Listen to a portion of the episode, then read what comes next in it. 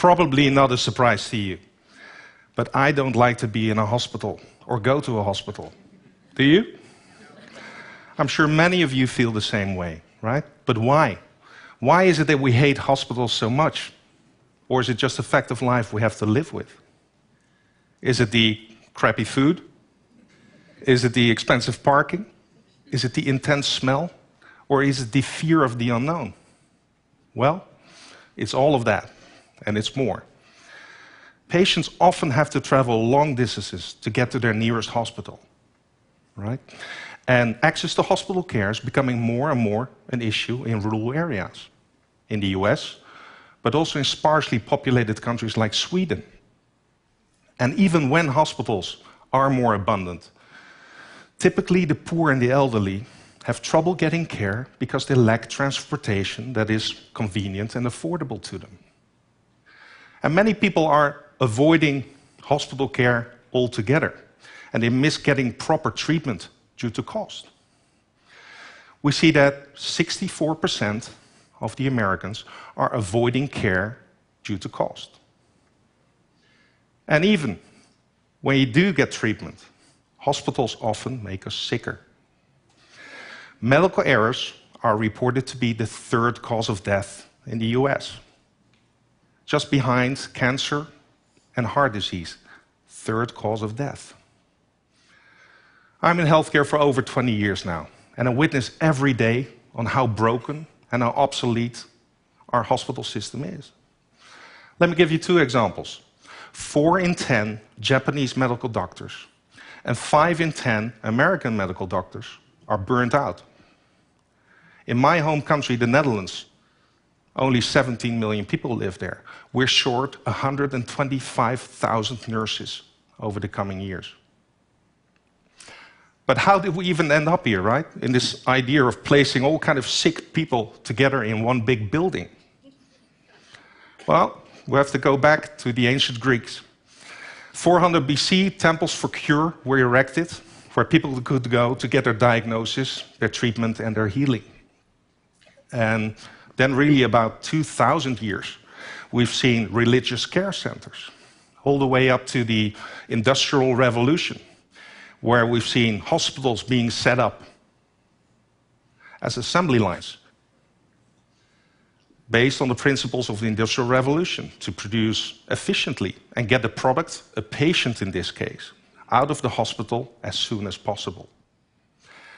Over the last century, we've seen a lot of interesting innovations. We figured out how to make insulin. We invented pacemakers and X ray. And we even came into this wonderful new era of cell and gene therapies. But the biggest change to fix our hospital system altogether is still ahead of us, right? And I believe it's time now we have the opportunity to revolutionize the system altogether and forget about our current hospital system. I believe it's time to create a new system that revolves around healthcare at home. Recent research has shown that 46% of hospital care can move to the patient's home. That's a lot, right? And that's mainly for those patients who suffer from chronic diseases. And with that, hospitals can and should reduce to smaller, agile, and mobile care centers focused on acute care. Right? So things like neonatology, intensive care, surgery, and imaging will still remain at the hospitals, at least, I believe, for the foreseeable future. A few weeks ago, I met a colleague whose mom was diagnosed with incurable cancer. And she said, Niels, it's hard. It's so hard. Well, we know that she's got only months to live.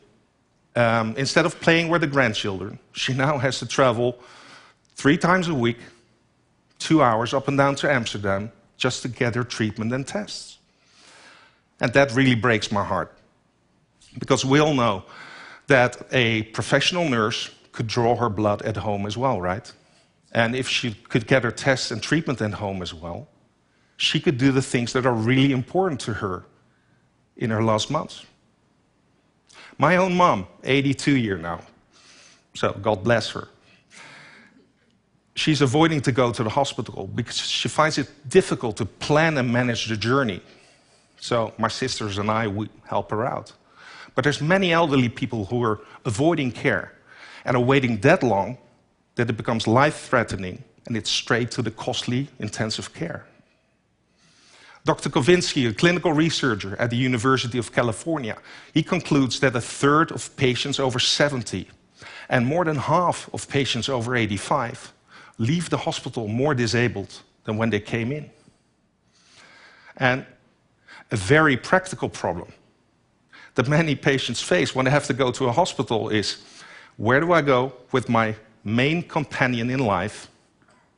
Where do I go with my dog? That's our dog, by the way. Isn't she cute? but it's not only about convenience, it's also about unnecessary healthcare stays and costs. A friend of mine, Art, he recently needed to be hospitalized for just a minor surgery.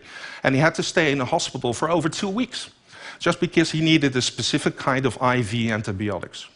So he occupied a bed for two weeks that cost over a thousand euros a day. It's just ridiculous. And these costs are really at the heart of the issue. So we've seen in many of our global economies, healthcare expense grow as a percentage of GDP over the last years. So here we see that over the last 50 years, healthcare expense has grown from about 5% in Germany to about 11% now. In the US, we've seen growth from 6% to over 17% now.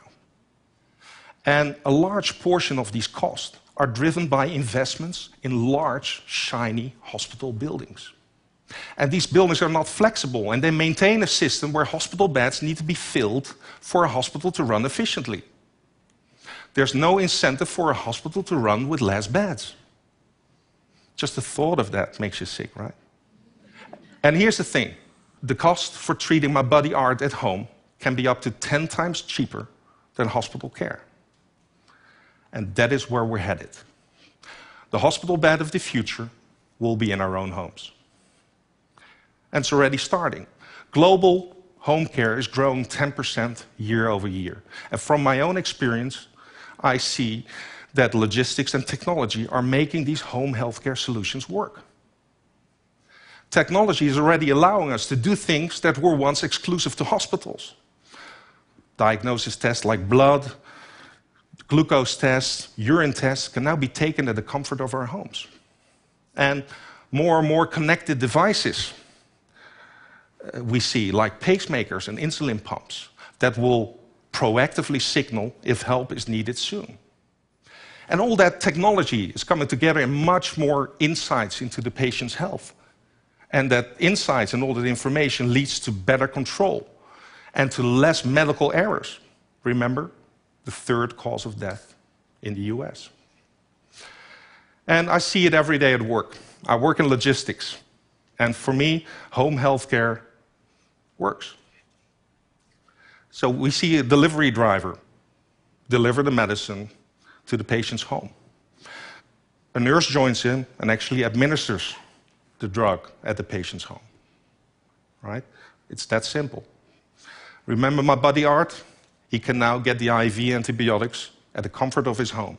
No hospital pajamas, no crappy food, and no risk of these antibiotic resistant super bugs that only bite you in these hospitals. And it goes further. So now the elderly people can get the treatment that they need in the comfort of their own home while with their best companion in life. And there's no need anymore for, to drive hours and hours just to get your treatment and tests. In the Netherlands and in Denmark, we've seen very good successes in cancer clinics organizing chemotherapies at the patients' homes, sometimes even together with fellow patients.